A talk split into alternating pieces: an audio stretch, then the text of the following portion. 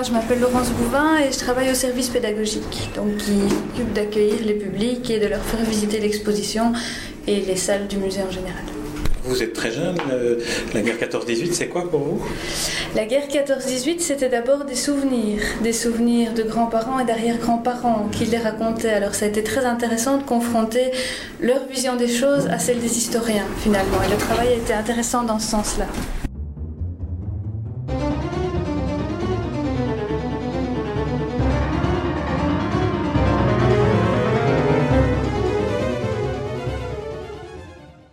Marimont est surtout connu pour être un musée d'archéologie et d'antiquité, Extrême-Orient, porcelaine de Tournai, mais pas forcément euh, Première Guerre mondiale. Et en fait, tout est parti d'un document, à savoir les carnets de Gustave Grolot, euh, ce soldat qui a fait la Première Guerre et qui a tout noté qui a tenu son journal du début à la fin. Et c'est ce témoignage exceptionnel qui s'est retrouvé entre les mains de bonnes personnes. Et ces gens ont dit, ben, il faut en faire un livre, il faut publier ce témoignage. Et plus que ça, il faut en faire une exposition. Il y a de quoi euh, appeler tout autour de nous euh, les dons, euh, les témoignages de gens et rassembler tout ça et en faire une exposition. Et donc c'est Gustave Rollo qu'on suit à travers toute, euh, toute l'exposition, du début à la fin de la guerre. C'est pour ça qu'entre autres que le témoignage est exceptionnel. Il a fait toute la guerre et il a tout vu. Il a été blessé, il a été dans les tranchées, il a, il a vu une bataille avec du gaz, donc il a, il a tout connu. Il peut vraiment nous parler de tout. Ça c'est la première raison pour laquelle son témoignage est particulièrement intéressant. La deuxième, c'est que c'est quelqu'un qui ne se contente pas de décrire ce qui se passe. Il donne son avis fréquemment. Donc il fait une analyse assez fine finalement la situation non seulement mondiale mais aussi en Belgique. Les liens entre les Flamands, les Wallons, euh, comment ça se passe avec le roi au niveau du gouvernement, etc. Donc son analyse est, est, pertinente, est intéressante. Et la troisième raison pour laquelle son témoignage est vraiment intéressant, ce sont les photographies parce que très vite il a acheté un appareil photo.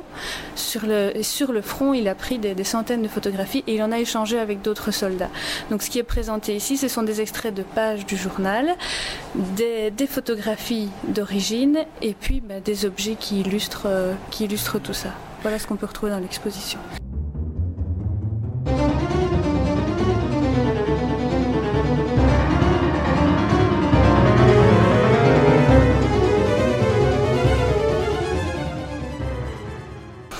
Avait conservé euh, les carnets précieusement, même s'il disait que lui, il ne voulait plus parler de la guerre. Il disait, euh, voilà, j'ai connu ça, mais je ne veux pas être mis en avant pour ce que j'ai fait pendant la guerre, parce que c'est quelque chose d'affreux, je ne veux pas que ça arrive. D'ailleurs, il avait décidé de ne plus jamais avoir, jamais avoir d'enfants, parce qu'il ne voulait pas qu'ils viennent de la chair à canon. Donc c'était l'argument qu'il donnait. Mais il a conservé ses carnets, et son épouse, après, lui a conservé ses carnets, qui ont été transmis, mais toujours comme quelque chose de très précieux, et qui se sont retrouvés dans les mains de Jacques Liébin, historien, euh, qui a contacté Yves Quério, qui, est, qui travaille ici au musée de Marimont, et ils ont décidé ensemble de mettre en valeur ce, ce patrimoine. Donc la, la, la famille de, de, soldat Gustave Grolot se rendait compte de l'importance du document Oui, son épouse avait, avait, conservé ces documents et les photographies aussi ont été conservées. Donc euh, on, a, on a peu d'objets lui ayant appartenu, on n'a pas de pièces d'uniforme, mais on a ses décorations, on a ses carnets et on a ses photographies qui sont conservées en très bon état. Il a fallu déchiffrer tout ça parce qu'il n'a pas toujours assez de place pour écrire, donc euh, parfois il, il, repasse sur certains endroits, il n'écrit pas toujours dans les meilleures conditions non plus. Donc il y a eu un gros travail de lecture du document, mais euh, tout était là, quoi, tout était dit. Et l'intégrale des carnets se trouve dans le catalogue Voilà, donc dans le catalogue, c'est une sélection. C'est une sélection. Euh, il y a un DVD qui reprend l'intégrale euh, de, de retranscrit de tout ce qu'il y avait dans les carnets. Et dans le catalogue, c'est une sélection commentée par les historiens.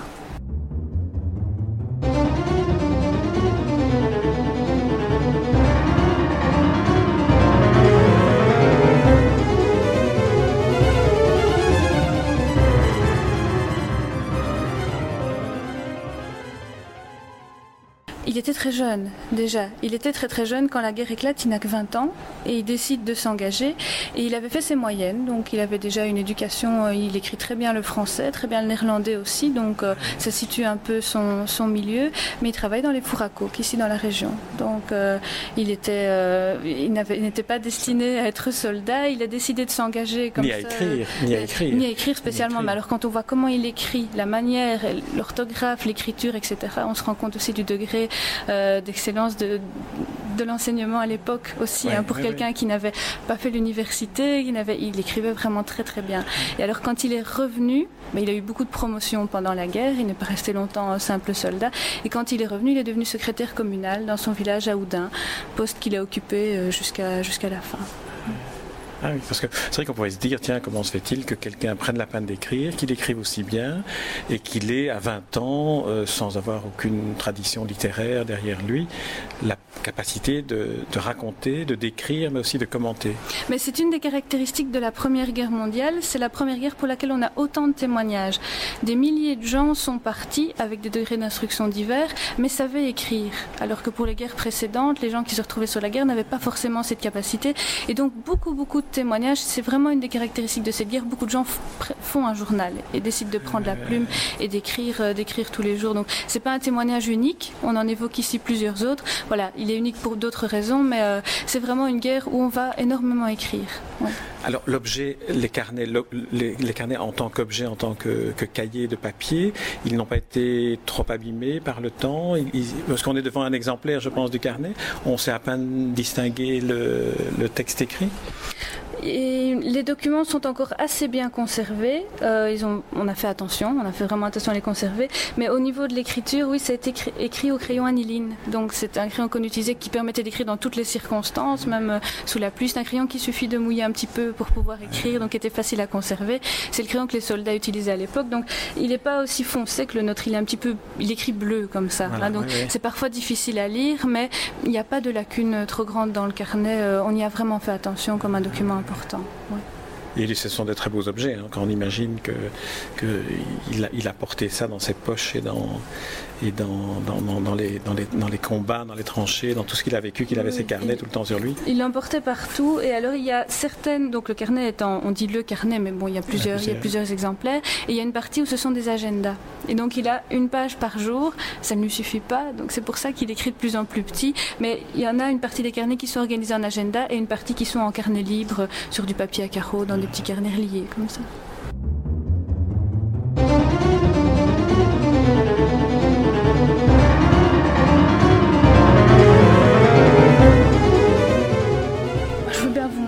Trois choses. Ah, ça, c'est lui. Voilà, Ça, c'est sa photo. Ça, devant sa photo, son portrait. C'est sa photo. Euh, en soldat, en uniforme. Avec ses, avec ses médailles, avec ses récompenses. C'est à la fin de la guerre.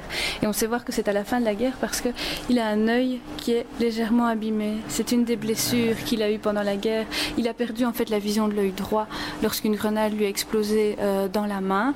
Et euh, voilà, on a voulu commencer l'exposition vraiment par ce personnage, par une grande photo de lui, pour montrer, voilà, ça c'est cet homme qu'on va suivre. C'est un homme bah, qui vient d'ici, qui est de la région. Ça aurait pu être n'importe qui d'entre nous euh, à l'époque. Et on a vraiment voulu créer cette identification euh, à Gustave Grolot. Il y a de nombreux portraits de lui euh, dans l'exposition à, à, plusieurs étapes de sa vie, mais voilà, voilà comment il est revenu de la guerre.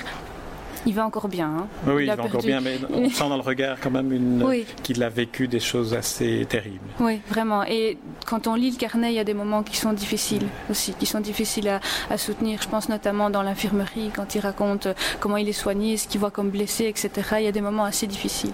Puis ce qui est amusant, c'est qu'il y a des moments très joyeux aussi, parce que les soldats en général euh, s'apesantissent plutôt sur les bons moments sur les bons souvenirs. Donc quand, euh, quand on a des temps libres ou quand on a quelque chose de meilleur à manger ou quand on est convalescent et qu'il y a une infirmière euh, qui vous plaît, etc. Donc euh, il décrit ce genre de choses-là aussi.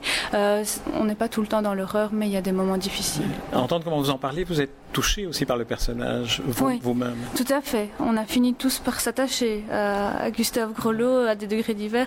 On peut pas toujours être d'accord avec lui parce qu'il a, il a des avis très très tranchés sur certaines choses, mais mais voilà, ce qui est touchant, c'est que c'est un homme, quoi. C'est un homme euh, comme on en rencontre, et euh, c'est l'histoire vue d'en bas.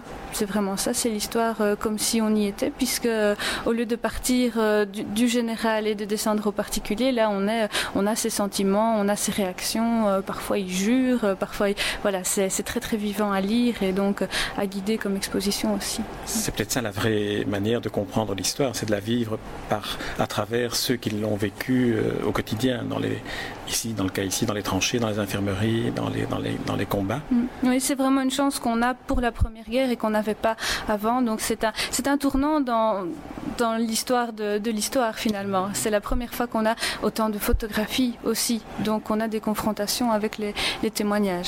C'est dans ce sens-là que la Première Guerre est, est particulièrement intéressante à étudier pour les historiens. Et vous-même, vous êtes historienne ou bien vous Je êtes... suis archéologue, historienne de l'art. Ah et cette période-là vous intéressait avant, avant de... Mais pas particulièrement. Enfin, moi, je suis antiquiste et euh, donc euh, euh, c'était pas, c'était pas à, première vue mon domaine, mais la discipline, elle est la même à toutes les époques. On part des documents, on étudie, on analyse. Euh, une fois qu'on a la méthode, euh, il y a moyen de, s'intéresser à tout. Et alors, euh, voilà, non seulement c'est une période qui peut être très attachante, mais en plus, il y a lui, il y a le personnage. Et arriver par ce biais-là dans l'exposition, c'était une manière de conquérir aussi des gens qui étaient peut-être réticents au départ.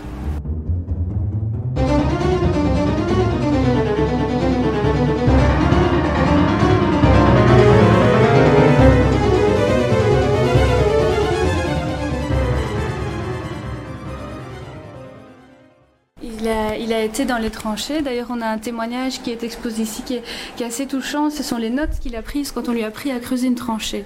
Et donc, ben, lui, travaillant euh, dans le milieu ouvrier, etc., les dessins techniques, il adore ça. Il apprécie ah beaucoup. Donc, il prend des notes très, très précises, euh, des mesures, etc. Comment creuser une tranchée et surtout comment creuser une tranchée dans l'Isère.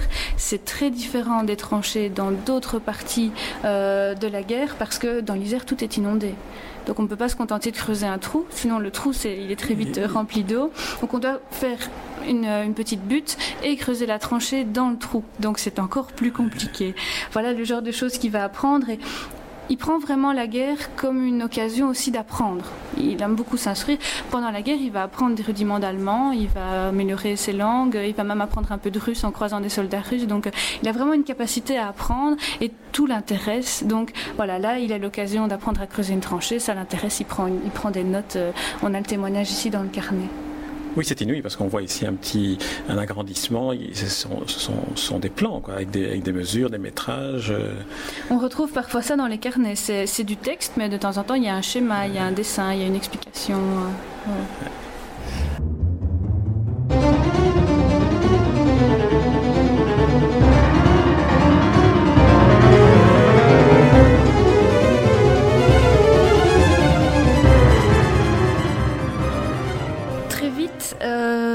les publicitaires en fait vont s'adresser aux soldats en leur disant vous avez envie de garder des souvenirs de la guerre, euh, on va vous faire un appareil photo rien que pour vous. Et quelles sont les qualités que doit, doit avoir un appareil photo pour un soldat? Il doit être petit, pratique, facile à transporter. Les photos doivent être faciles à développer et plus le système des plaques de verre qui, devait être confié à des spécialistes, ça doit être un appareil qui doit être très très maniable, très très petit. Et donc Kodak va sortir le Vest Pocket Kodak autographique. Et le Vest Pocket Kodak dont la publicité est exposée ici euh, dans l'exposition, voilà, il dit c'est le Kodak du soldat. Il est renseigné comme étant le Kodak du soldat. Il est tout petit. Quand il est replié, il a la taille d'un appareil photo numérique d'aujourd'hui.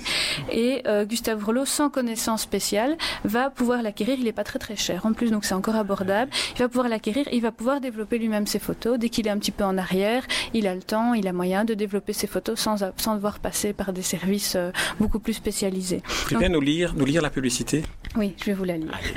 Chaque soldat désire garder des souvenirs durables du rôle joué par lui et son régiment dans la Grande Guerre. Et il lui est facile d'en fixer les meilleurs avec le petit vest pocket Kodak autographique. Pour le soldat, qu'il soit au front ou dans un dépôt, rien n'est comparable au Vest Pocket Kodak. En résumé, le Vest Pocket Kodak est le Kodak du soldat. Il possède tous les avantages demandés par lui.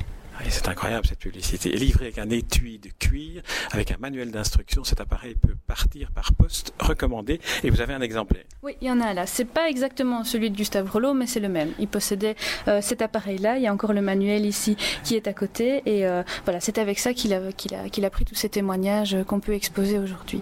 Alors le Vest Pocket Kodak, il a continué d'exister après la guerre, mais ils ont ajouté tellement de gadgets, ils l'ont tellement amélioré qu'il était plus aussi pratique, plus aussi petit, plus aussi maniable. il a fini par disparaître à cause de ça. Mais c'était vraiment une avancée technologique incroyable qui était motivée par le fait que les soldats voulaient ramener des photos de la guerre. Oui, vraiment, parce qu'au départ, l'armée est plutôt craintive vis-à-vis de la photographie. Euh, la photographie, ça pourrait permettre de faire passer des photos à l'ennemi sur les positions. Euh, si on prend trop de photos de l'horreur et qu'on envoie ça à sa famille, euh, les, la Belgique et les, les gens risquent d'être démoralisés et on pourrait perdre la guerre à cause de ça. Donc au début, ils ont très peur de la photographie. On interdit au départ toute photographie euh, sur la zone de front. Et puis, on va se rendre compte petit à petit que les soldats, c'est pas ça qu'ils cherchent. Quand on voit les photos qui sont exposées ici en majorité, oui, il y a quelques photos de témoignages d'horreur, mais l'idée, c'est les bons moments. Et c'est vraiment ce que dit la publicité. On veut fixer les bons moments de la guerre, les batailles gagnées, etc. Et donc, quand l'armée va se rendre compte de ça, et puis de l'ampleur que prend le phénomène, parce que des tas, des tas de soldats vont vouloir prendre des photos, mais ils vont dire, bon, bah, finalement, on autorise les photographies, mais euh, voilà, euh, sans doute poussé aussi par la pression commerciale de ces, de ces fabricants d'appareils qui vendaient aux soldats et qui destinaient des produits aux soldats tout spécialement.